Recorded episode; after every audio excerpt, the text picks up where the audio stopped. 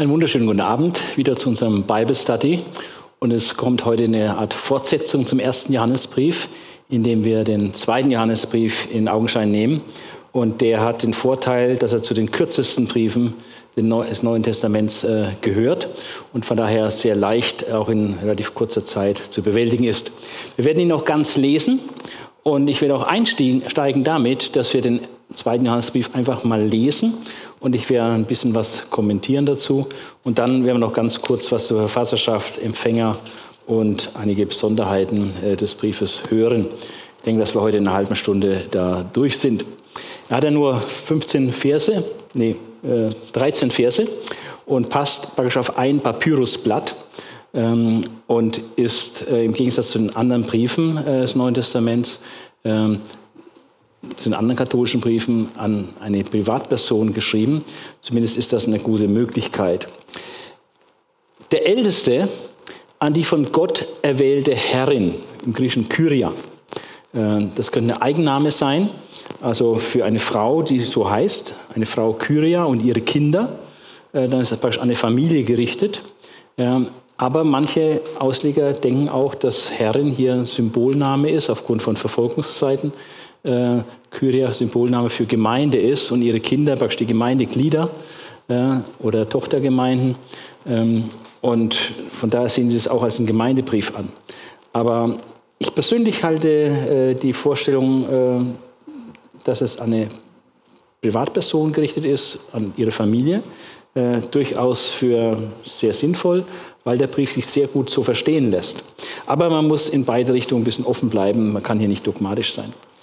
Also der Älteste an die von Gott erwählte Kyria und ihre Kinder, ähm, die ich aufrichtig liebe, wie es alle tun, die Gottes Wahrheit kennen.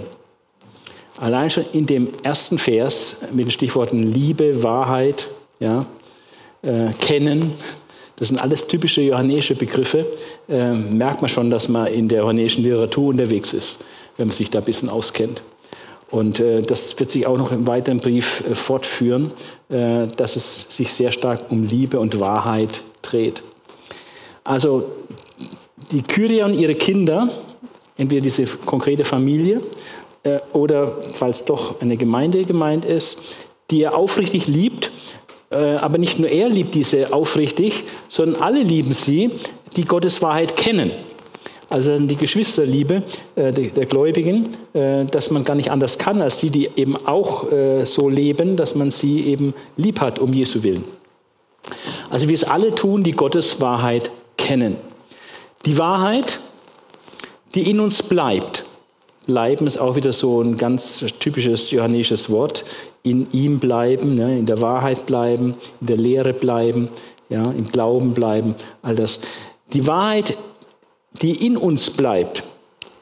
Also jetzt nicht, dass wir in der Wahrheit bleiben, sondern die Wahrheit bleibt in uns und für immer in unseren Herzen sein wird. Gnade, Barmherzigkeit und Frieden von Gott, dem Vater und von Jesus Christus, seinem Sohn. Also Gott der Vater und Gott der Sohn. Es ist nicht dreigliedrig, Vater, Sohn und Heiliger Geist hier, sondern nur Vater und Sohn. Ähm, Gnade, das ist die unverdiente Zuwendung Gottes, Barmherzigkeit, die Güte, die vergebende Erbarmen, das Mitleiden Gottes mit unseren Schwachheiten auch. Und der Friede, Shalom, das umfassende Wohlergehen, seelisch, psychisch, in jeder Hinsicht, vor allem in den Beziehungen auch. All das sind sehr, wie soll ich sagen, äh, gute Wünsche, ja, ehrenvolle Wünsche. Gnade, Barmherzigkeit und Friede. Und wo kommt das her? Es kommt von Gott, dem Vater, aber im gleichen Sinne, im gleichen Maße auch von Jesus Christus, seinem Sohn. Und ähm, äh, Johannes geht davon aus, dass die schon vorhanden sind äh, bei der Kyria und ihren Kindern.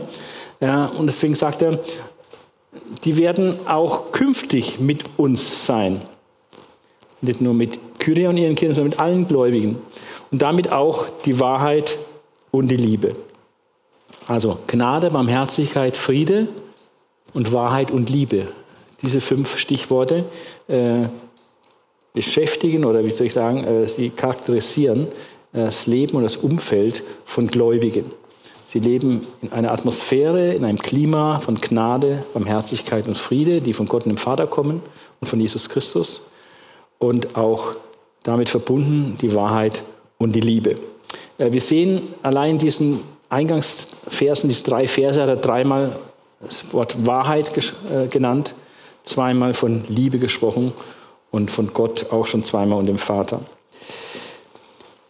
Das grundlegende Gebot, ähm, das erinnert auch ein bisschen an den ersten Johannesbrief, weil er da auch Ähnliches sagte. Und auch Jesus hat ja von dem, äh, diesem einen Gebot gesprochen, kurz bevor er dann äh, ans Kreuz ging, dass ihr euch untereinander liebt.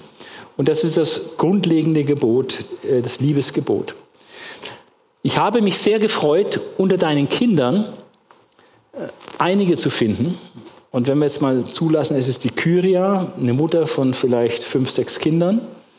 Dann heißt es ganz praktisch, ich habe mich sehr gefreut, dass einige von deinen Kindern, ähm, die so, dass es die gefunden hat, die so in der Wahrheit leben, wie es uns der Vater aufgetragen hat. Also die praktisch auch Jesus nachfolgen. Das ist sehr realistisches. Es ist nicht automatisch, dass immer alle, vielleicht hat er auch nicht alle Kinder gekannt, aber die, die er gekannt hat, die er da gefunden hat, ähm, die folgen Jesus nach. Also ich habe mich sehr gefreut, unter deinen Kindern einige zu finden, die so in der Wahrheit leben, wie es uns der Vater aufgetragen hat. Also vielleicht nicht nur, dass sie gläubig sind, sondern dass sie auch wirklich in der Nachfolge, in der Jüngerschaft leben. Und damit bin ich bei dem eigentlichen Anliegen meines Schreibens. Das ist nur ein sehr kurzes Brief, passt praktisch auf einem Bogen Papier, auf einem Papyrusblatt. Äh, kurzes Schreiben, kurz und knackig. Und damit bin ich bei dem eigentlichen Anliegen meines Schreibens. Liebe Herrin, also liebe Kyria, freilich sage ich dir dadurch nichts Neues. Das ist praktisch genauso auch im ersten Johannesbrief von mir, ich schreibe da nichts Neues. Dieses Liebesgebot ist nichts Neues. Es geht im Christentum nicht immer um etwas Neues. So, es geht im Wesentlichen um den Glauben zu bewahren, der ein für alle Mal den Heiligen übergeben worden ist. Und es geht im Wesentlichen darum, das alte Gebot zu, zu, durchzuführen, äh, Gott zu lieben und seinen Nächsten zu lieben. Ja, das ist uralt. Das finden Sie schon im Propheten und Jesus hat es aufgewärmt und als die zentralen Gebote herausgestellt, Gott lieben und deinen Nächsten lieben wie dich selbst, das ist das Wesentliche, das Substrat des Gesetzes und, äh, und das sagt er Ihnen auch heute. Und das ist auch uns immer wieder zu sagen, darum geht es, liebe Leute. Die Liebe ist die Hauptsache. Die Liebe zu Gott und alles, was dazu gehört, und die Liebe zu den Menschen, seinen Mitmenschen, seinen, vor allem zu deinen Nächsten, die dir nahestehen, verwandtschaftlich äh, oder da, wo du mit denen in Berührung kommst, in der Gemeinde, im Beruf, äh, in Nachbarschaft, im Sportverein, wo auch immer, Menschen, mit denen du zu tun hast, das sind deine Nächsten und denen sollst du Liebe erweisen. Also freilich sage ich dir dadurch nichts Neues, ich möchte dich aber an das Gebot erinnern, ähm, das uns von Anfang an gegeben war. Also von Anfang der Gemeinde ist das den, Gläubigen gegeben, den Jüngern gegeben. Es lautet, wir sollen einander lieben. Ja, das ist das, was Jesus in seinen Abschiedsreden gesagt hat. Ne? Ähm, daran wir die Welt erkennen, wenn ihr Liebe untereinander habt. Ne? Und das war das Gebot. Eines, ein Gebot gebe ich euch, dass ihr euch untereinander liebt. Ja? Und das ist das Wichtigste, was wir tun können in der Gemeinde, untereinander Liebe zeigen. Und das hat enorme Auswirkungen dann. Und das, äh, daran erinnert er jetzt die Kyria und ihre Kinder. Also es bezieht sich dann auf diese Familie oder vielleicht doch auf eine Gemeinde, wenn es eine Gemeinde symbolisieren soll und ihre Mitglieder. Wir sollen einander lieben. Und die Liebe wird gerade darin deutlich, dass wir uns nach Gottes Geboten richten. Das ist genau innerlich das Gleiche, was er auch im ersten Johannesbrief gesagt hat. Das wiederholt er hier praktisch nochmal. Darin zeigt sie uns Liebe zu Gott, dass wir uns nach seinen Geboten ausrichten. Ja, dass wir das tun, was er sagt. Ja. Jesus sagt mir, ihr seid meine Freunde, wenn ihr tut, was ich euch gebiete. Also Gott zu lieben, Jesus zu lieben und nicht das zu tun, was er sagt, das geht nicht. Das passt nicht zusammen. Und die Liebe wird gerade darin deutlich, dass wir uns nach Gottes Geboten richten. Einander zu lieben ist nämlich das Gebot, das ihr von Anfang an gehört habt.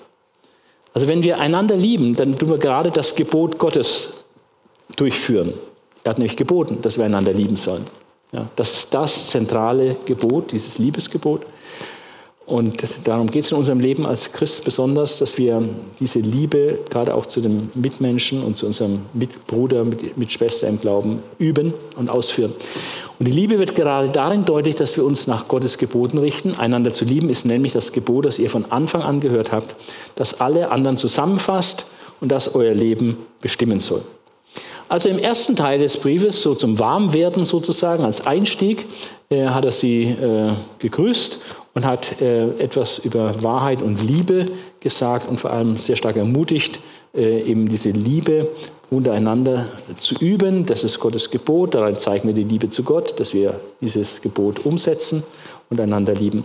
Und jetzt kommt er zu dem eigentlichen Anlass seines Schreibens wahrscheinlich, ähm, denn es gibt eine konkrete Gefahr, vor der er warnen möchte. Und zwar Gefahr vor Verführern. Äh, heute sind Verführer nicht anders unterwegs. Äh, die haben dann ihre Kanäle äh, auf YouTube oder im Internet und werden übertragen weltweit. Ja, da kann also irgendeine falsche Lehre, irgendeine verführerische Sachen sehr schnell Millionen von Christen verwirren. Ja, damals waren die Verführer, hatten ja nicht über diese Massenmedien verfügt, aber die waren halt unterwegs. Und die haben sie dann einquartiert ähm, und dann haben sie ihre Lehren verbreitet, also Wanderprediger. Muss ich das also vorstellen, dass Verführer damals vor allem Wanderprediger waren. Ähm, weniger Leute, die stationär in einer Gemeinde zu Hause waren, da wären sie dann schon zurechtgewiesen worden. Aber Leute, die unterwegs waren, sich als Apostel, als Evangelisten ausgegeben haben und dann halt äh, geprägt haben, sich auch, auch durchfüttern haben lassen, ähm, aber dann halt ihre Spezialitäten dann gebracht haben und abweichende Meinungen und dadurch die Gemüter verwirrt haben, ganze Familien verwirrt haben. Äh, und diese Problematik wird jetzt hier konkret angesprochen. Ich schreibe euch das, weil viele Verführer in der Welt unterwegs sind. Und es sind für die Christen jetzt nicht mal die, ähm, die nicht-christlichen Verführer äh, so problematisch, also dass es irgendwelche Vertreter von anderen Religionen gibt oder, oder andere äh, Kulte oder so, dass die ihr Zeugs verbreiten, das ist nicht so stark die Bedrohung für die Gemeinde Jesu, sondern am schlimmsten wird es äh, für die Gemeinde Jesu, wenn die Verführung so im christlichen Gewand unterwegs ist. Also eine christliche Sekte ist von daher viel gefährlicher als irgendeine andere nicht-christliche Religion. Ja. Also ich schreibe euch das, weil viele Verführer in der Welt unterwegs sind und sie leugnen, dass Jesus Christus ein Mensch von Fleisch und Blut wurde. Das ist wieder der Doketismus, ähm, wo man das nicht wahrhaben will, dass Gott wirklich Mensch wurde und dass in Fleisch und Blut was Gutes sein könne. Sondern im Gnostizismus, dieser Irrlehrer-Strömung des ersten und zweiten Jahrhunderts äh, nach Christus, und dann vor allem im Doketismus, wo man trennt zwischen Jesus, dem Menschen, und dem Geist Christus. Und ähm, dass der Geist Christus wieder, der Christusgeist den Menschen Jesus verlassen hatte vor seiner äh, Kreuzigung. Und ähm, dass der Christusgeist einfach Geist bleibt und nur scheinbar einen Leib annimmt. Ähm, diese Gedanken werden hier massiv zurückgewiesen. Und hier wird gesagt, das sind die Irrlehrer, das sind Verführer, die sowas, solche Dinge sagen, die leugnen, dass Jesus Christus ein Mensch von Fleisch und Blut wurde. So das, was Johannes schon im ersten Johannes Evangelium Kapitel 1 sagte, ne? das Wort war bei Gott und das Wort ward Fleisch und wohnte unter uns. Das Wort ward Fleisch, also Gott wurde Mensch, das Wort ward Fleisch. Jesus Christus wurde ein Mensch von Fleisch und Blut. In diesem Menschen Jesus aus Fleisch und Blut dieser ist der Christus. Und ähm, diese Verführer, von denen Johannes hier warnt, äh, die leugnen genau das. Und wer das tut, ist der Verführer schlechthin, der Antichrist, der Wiederchrist, der Christusgegner. Und jetzt äh, warnt er sie und sagt, achtet darauf, dass ihr nicht verliert, was wir erarbeitet haben. Also offenbar ist Kyria und ihre Kinder, äh, die da im Glauben stehen, irgendwie auch Frucht der Arbeit des Apostels und ähm, seines Teams. Und deswegen sagt er, achte darauf, dass ihr nicht verliert, was wir erarbeitet haben. Ähm, er möchte nicht, dass ähm, die das aufgeben und äh, was sie schon haben, für etwas, was eigentlich Unsinn ist. Ja? Das ist der schlechteste Tausch, wenn man etwas Gutes hat und das Gute loslässt, um etwas Schlechtes zu nehmen, anstelle des Guten. Ja. Aber das genau passiert, wenn ich äh, einem Irrlehrer Glauben schenke und den Glauben, den ich bekommen habe, in dem ich bisher gelebt habe, über Bord werfe, um mich diesem neuen, falschen Glauben anzuschließen. Ja.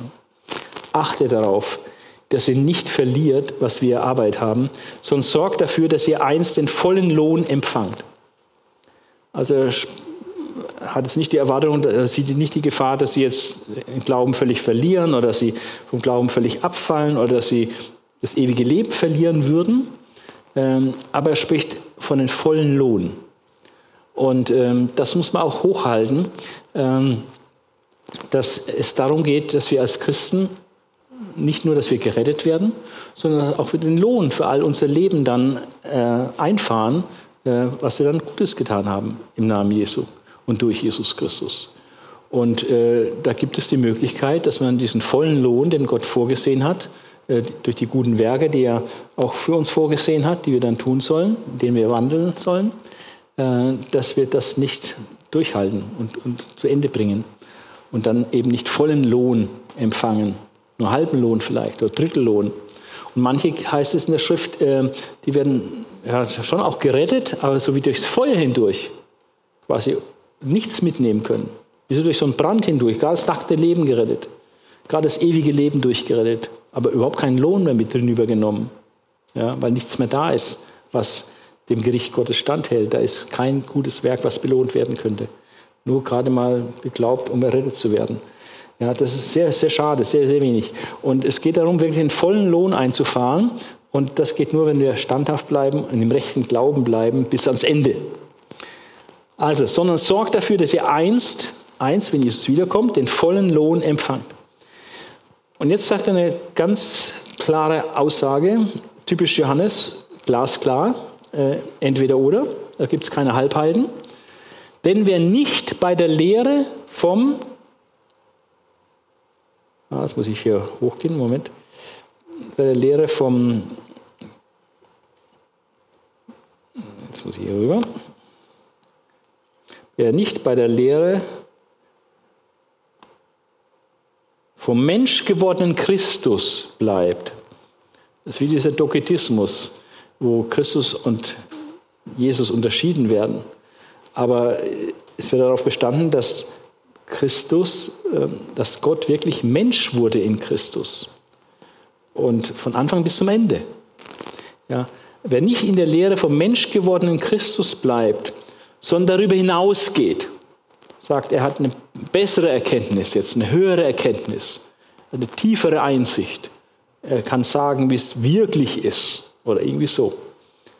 Also wer nicht bei der bisherigen Lehre bleibt, dass, dass Gott Mensch wurde in Christus, dass das Wort Fleisch wurde und unter uns wohnte in Jesus Christus. Wer nicht dabei bleibt, sondern darüber hinausgeht, noch irgendwie was anderes macht, was Zusätzliches, äh, wird keine Gemeinschaft mit Gott haben. Das ist wirklich ein Abfall von der rechten Lehre, wird keine Gemeinschaft mit Gott haben. Aber wer bei dieser Lehre bleibt, bleibt auch mit dem Vater und dem Sohn verbunden. Gemeinschaft, Verbundenheit, Teilhaberschaft, wieder so ein typisches johannäisches Wort, äh, bleiben auch. Gott, Vater ebenfalls, alles zentrale johannäische Begriffe. Ja, und wenn du darüber hinausgehst und nicht bleibst bei dem, was am Anfang an gelehrt worden ist, dass Gott Mensch wurde in Jesus Christus, ähm, dann bist du nicht äh, mehr mit, äh, hast du keine Gemeinschaft mit Gott. Ja.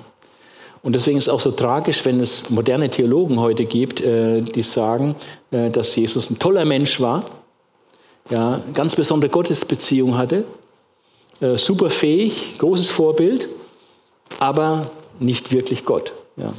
Solche Lehren gibt es heute auch in der Theologie, ähm, dass die Gottheit Jesu geleugnet wird. Äh, man spricht dann von einem Gottesbewusstsein, was Jesus hatte. Ja, oder Gottes Sohnschaft meint halt irgendeine besondere Stellung nur, aber nicht, dass er wirklich qualitativ Gott ist. Ja, solche Sachen. Ähm, es ist eine ganz ernste Geschichte. Hier geht es nicht um Nebensächlichkeiten, hier geht es ums Eingemachte. Und wer das leugnet, dass Gott Mensch geworden ist, Jesus Christus, dass Jesus wirklich Gott war, ähm, der wird keine Gemeinschaft mit Gott haben. Aber wer bei dieser Lehre bleibt, dass Gott Mensch wurde in Jesus Christus, ähm, der bleibt auch mit dem Vater und mit dem Sohn verbunden. Wenn jemand zu euch kommt, so wenn dann Sätze ist auch so eine Lieblingsformulierung von Johannes halt, halt ganz oft im ersten Johannesbrief ganz oft äh, wenn so und so ja. Wenn jemand zu euch kommt und diese Lehre nicht vertritt das ist ganz praktisch da kommt jetzt so ein Wanderprediger und er merkt im Gespräch ah, im Blick auf Christus hat der irgendwie eine andere Lehre ja. Der Teil zwischen Jesus und Christus unterscheiden und äh, dass äh, Christus nicht wirklich Mensch geworden ist sondern nur in den Menschen Jesus kurz eingetaucht und dann wieder abgetaucht, wieder weggetaucht ist. Das ist was völlig anderes, als dass Christus wirklich, Gott wirklich Mensch wurde in Jesus Christus. Also wenn jemand zu euch kommt und diese Lehre nicht vertritt, dann nehmt ihn nicht auf also ins Haus. Ja. Den soll er nicht beherbergen. Den soll er nicht Gastfreundschaft üben gegen so einen. Das soll er nicht unterstützen, was der predigt. Dann müsst ihr klar sagen, nein, hier ist eine Grenze. Äh, das glauben wir nicht, das, das vertreten wir nicht, was du sagst, das ist falsch, das trennt uns von Gott, das ist nicht die wahre Lehre. Ja. Äh, wenn jemand zu euch kommt, diese Lehre nicht vertritt, dann nehmt ihn nicht auf und heißt ihn auch nicht willkommen. Also keine große Grüßung oder ähm, Gastfreundschaft. Denn wer ihn willkommen heißt, macht sich mitschuldig an seinem bösen Tun. Also wer ihn aufnimmt, wer ihm eine Plattform bietet, wer ihm einen Stützpunkt bietet, von dem aus er dann seine Lehren ausbreiten kann, weil jetzt praktisch mal wegen deiner Familie beherbergt wird, du ihn durchführst, dass er agieren kann und dann möglichst noch irgendwie Seminare hält in der Gemeinde oder so, der macht sich mitschuldig an seinem bösen Tun. Also es ist ein ganz klarer Aufruf, äh, sich von dieser falschen Lehre äh, rigoros zu trennen und das in keinster Weise zu unterstützen. Man kann nicht verhindern, dass solche Leute auftreten, dass solche Leute kommen, solche Sachen erzählen. Bis zum heutigen Tag gibt es Leute auch in der Gemeinde Jesu, in der Christenheit, die die Gottheit Jesu leugnen. Ähm, aber wir sollen mit solchen Leuten keine Gemeinschaft pflegen, wir sollen sie nicht aufnehmen, nicht unterstützen, ihnen keine Plattform äh, bieten, äh, dass sie diese Lehren ausbreiten können. Jetzt sagt er, es schließe diesen zweiten Johannesbrief genauso fast wortwörtlich identisch, wie er auch dann später den dritten Johannesbrief schließt, was wir das nächste Mal sehen werden. Ich hätte euch noch viel zu sagen, will das aber nicht mit Papier und Tinte tun. Also will es einfach mündlich machen. Das heißt, wir gehen davon aus, dass der Verfasser äh, die kennt persönlich und auch damit rechnet, dass sie bald treffen wird, ihnen bald, sie bald begegnen wird und einfach mündlich mit ihnen weiterreden kann. Deswegen hätte ich euch noch viel zu sagen, will das aber nicht mit Papier und Tinte tun. Ich hoffe vielmehr, dass ich zu euch kommen und persönlich mit euch sprechen kann. Darum wird nichts dann wird nichts mehr unsere Freude trüben. Also wenn Sie einfach im persönlichen Austausch sind, dann äh, kann ungetrübte Gemeinschaft äh, und Freude gelebt werden. Die Kinder deiner ebenfalls von Gott erwählten Schwester lassen dich grüßen. Wie ich den Vers 13 verstehe, hängt jetzt wieder davon ab, ob ich Kyria als eine Einzelperson verstehe mit Kindern, ja, also eine Mutter mit, mit Kindern, dann ist die Kinder dann ebenfalls von Gott erwählten Schwestern, dann ist es die leibliche Schwester der Kyria, die auch Kinder hat. Und die lassen grüßen. Also dann ist der Verfasser möglicherweise bei denen gerade einquartiert, also bei der Schwester äh, von der Kyria. Und grüßt sie jetzt von diesem Standpunkt aus, von diesem Stützpunkt aus. Und sagt, ich denke, dass ich sowieso bald zu dir komme, dann können wir uns mündlich austauschen. Und solange praktisch äh, die Kinder deiner ebenfalls von Gott erwählten Schwester lassen dich grüßen. Vielleicht ist die Schwester gerade nicht da oder hat nur mit den Kindern zu tun. Wenn die Kyria aber ein Bildwort ist für die Gemeinde äh, und die Kinder der Kyria äh, die Gemeindeglieder, dann sind hier die Kinder deiner ebenfalls von Gott erwählten Schwester, dann ist es bedeutet praktisch die Glieder der, einer anderen Gemeinde, ja, was praktisch deine Glaubensschwester ist eine Schwestergemeinde sozusagen. Die Kinder deiner ebenfalls von Gott erwählten Schwester, also einer anderen Gemeinde, lassen dich grüßen. Also kann man diesen Vers in zwei Richtungen verstehen äh, und es ist sehr schwierig zu entscheiden, ähm, wie es wirklich war, äh, weil wir einfach zeitlich zu lange weg sind und einfach dann mehr nachfragen können, war das jetzt an eine Familie gerichtet, also an die Kyria und ihre Kinder, äh, oder war es ähm, etwas etwas seltsam ausgedrückt, bisschen verklausuliert ausgedrückt, äh, doch eine konkrete Gemeinde, an die dieser Brief geschrieben worden ist. Ähm, aber das macht nichts zur Sache, was den Inhalt betrifft. Es geht um Wahrheit und Liebe, haben wir gesehen. Dieses alte Gebot, das von Anfang an gegeben war, Gott zu lieben, seinen Nächsten zu lieben, untereinander sich zu lieben, das gilt und das muss hochgehalten werden, auch heute. Und das andere, die andere Botschaft dieses Briefes ist, äh, dass wir keinerlei Gemeinschaft mit Irrlehrern haben sollen, die solche Sachen über Christus sagen, äh, die nicht kommen mit der Lehre, dass äh, Christus Mensch geworden ist, dass Gott Mensch geworden ist in Jesus Christus und der hier also eine abweichende Lehre bringt in der Christologie. Ja, das mag hierzu genügen. Also das ist, ist der Brief, das sind die 13 Verse, das sind wir schon durch. Ähm, ich kann noch etwas ähm, zum Abfassungsort, Abfassungszeit sagen. Ähm, die Abfassung erfolgte wegen Inhalt und Sprache wohl in großer zeitlicher Nähe zu den anderen Johannesbriefen.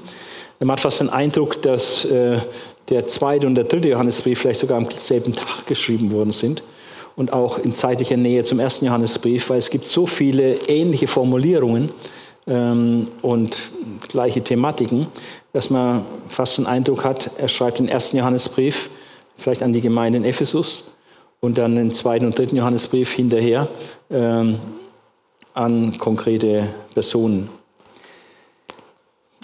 Thema und Schlüsselvers, es geht um Gastfreundschaft, aber in Wahrheit und Bruderliebe.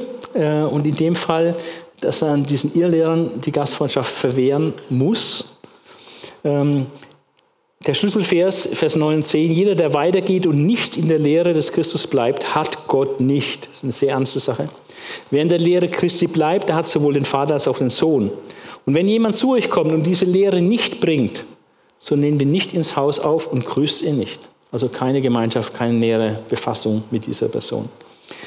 Ähm, Anlass und Zweck war die Ermahnung, die Gemeinschaft der Gotteskinder in Liebe und Wahrheit aufrechtzuerhalten oder zumindest innerhalb dieser Familie. Schutz der Gemeinschaft vor Verführern und Irrlehrern.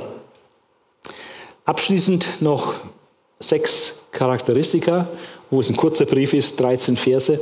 Ähm, es gibt sechs äh, große Merkmale äh, oder Merkmale. Es ist ein selbstständiges Schreiben. Ähm, es gibt keine Vorlage, ähm, also der, der, Brief ist keine Vorlage für, das, für den ersten Johannesbrief, auch keine äh, Nachahmung des dritten Johannesbriefes, ähm, sondern ist ein eigenständiges Schreiben, was für sich steht. Ähm, und es ist der zweitkürzeste Brief des Neuen Testaments mit 245 Worten, äh, hat Platz auf einem Blatt Papyrus und das Blatt Papyrus hat etwa 25 mal 20 Zentimeter, also ist ziemlich, ziemlich klein, wie so eine DIN A5-Seite etwa. Äh, da geht es drauf. Ähm, und der kürzeste Brief ist dann der dritte Johannesbrief, der hat noch ein paar Worte weniger. Es ist der einzige Privatbrief des Neuen Testaments an eine Frau, falls Kyria eine Person namens Kyria meint. Ja? Sonst, wenn es ein Symbol für eine Gemeinde ist, dann ist es anders. Aber es ist möglicherweise der einzige Brief im Neuen Testament, der an eine Frau adressiert ist, an die Kyria eben. Ähm, trotzdem äh, gehört er zu den sogenannten katholischen Briefen, das heißt Briefe, die für die gesamte Gemeinde Jesu äh, relevant sind. Ja? Weil es eben um diese grundlegenden Wahrheiten geht, in Wahrheit und Liebe zu wandeln, zu leben und eben auch diese, dieses klare Nein, Blick auf äh, Duldung von Irrlehrern und äh, Verhalten gegenüber Irrlehrern, das man sich da ab, abgrenzt und denen keine Plattform bietet. Das ist etwas, was für die gesamte Gemeinde Jesu wichtig ist. Dann alle Gedanken kreisen um die Wahrheit. Und die Wahrheit ist das Bollwerk gegen die Verführung, die in Vers 7 und 9, 10 äh, besprochen wird. Und die Liebe. Also um Wahrheit, die Wahrheit als Bollwerk gegen Verführung und die Liebe, die sich zeigt im Halten der Gebote Gottes. Also, dass wir die Gebote Gottes halten, daran zeigt sich unsere Liebe zu Gott. Und äh, diese Liebe zu Gott äh, zeigt sich dann eben auch in dieser gesunden Distanz zu Irrlehrern. Ja, eine gesunde Distanz zu Irrlehrern. Dann äh, ein vierter Punkt ist erste konkrete Anweisung der Schrift bezüglich Nichtgewährung der Gastfreundschaft bei Irrlehrern. Zum ersten Mal dass in der Bibel das auftaucht, dass man Irrlehrern die Gastfreundschaft verwehren soll. Und das ist etwas sehr weitreichendes, weil die Gastfreundschaft im Orient äh, damals natürlich total ganz oben stand. Es war fast das höchste Gut, äh, die Gastfreundschaft zu gewähren. Und äh, wenn also die Gastfreundschaft versagt wird ähm, und angewiesen wird, solche Leute nicht aufzunehmen, das zeigt, wie unheimlich ernst das ist, welcher Schaden von diesen Leuten ausgehen könnte. Es vorhanden sind typisch johannäische Stilmerkmale. Ähm, alles, was ich zum ersten Johannesbrief gesagt habe, was Stilmerkmale sind, findet sich auch in diesem Brief. Obwohl es nur 13 Verse sind, äh, gibt es praktisch fast nichts, was man hier nicht nachweisen kann, was, es, was auch typisch Johannes ist. Und wenn man sich auskennt äh, in der johannäischen Literatur und einfach Johannes Evangelium, Offenbarung, die drei Briefe öfter gelesen hat, also mehr als einmal, zweimal gelesen hat, ähm, dann merkt man sofort, ähm, das klingt total nach Johannes. Da brauchst du nur zwei Verse anlesen, dann merkst du schon, das ist auf jeden Fall nicht Paulus, das ist auch nicht Petrus, das ist Johannes. Das ist ganz typisch für Johannes. Es sind einfach diese Stilmerkmale. Und der Briefschluss ist auch eine Besonderheit äh, in Vers 13, ist wortwörtlich, fast wortwörtlich identisch mit dem, wie der dritte Johannesbrief endet. Und das legt nahe, dass diese Briefe vielleicht sogar möglicherweise am selben Tag geschrieben worden sind, einfach an verschiedene Adressaten. Aber sie haben auch eine gewisse ähnliche äh, Thematik auch. Äh, geht immer um Wahrheit und Liebe, äh, diese Sache. Im Blick auf die Verfasserschaft äh, möchte ich mich nicht groß wiederholen. Es ist ein bisschen ähnlich wie beim ersten Johannesbrief. Das Zeugnis der alten Kirche ist völlig überzeugend, dass es der Apostel Johannes ist, der es geschrieben hat. Es gibt aber Alternativvorschläge.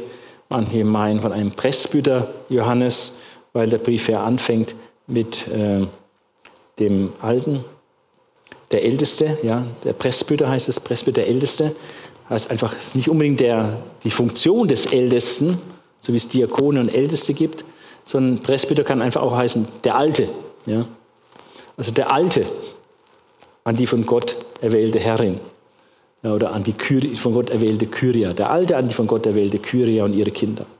Ja. Also das ist die Selbstbezeichnung und manche konstruieren daraus einen anderen Verfasser als den Apostel Johannes und sagen, es wäre ein Presbyter Johannes, den es in Ephesus gegeben hat, äh, ein Ältester, ein Presbyter namens Johannes. Ähm, aber es äh, spricht nicht wirklich etwas dafür, für diesen Presbyter äh, als Verfasser dieses Briefes, sondern gerade die Stilähnlichkeiten und die Autorität, dass er einfach sagt, der Alte an die von Gott erwählte Herrin, ähm, ist sehr ausschlaggebend für die Deutung, dass es eben der Apostel Johannes ist. Und die Mehrheit der Ausleger vertritt diese These auch. Also am meisten umstritten ist die Frage, eigentlich ist die Kyria eine Einzelperson und daher der Brief an eine Einzelperson bzw. die Familie da gerichtet oder muss man es doch als Gemeindebrief lesen, äh, dass Kyria so eine Bezeichnung von der Gemeinde, einer Ortsgemeinde ist. Ja, man kann den Brief tatsächlich in beide Richtungen lesen und äh, Gott weiß es, wie es wirklich war. Der Johannes wird es auch wissen, der hat dahin geschrieben.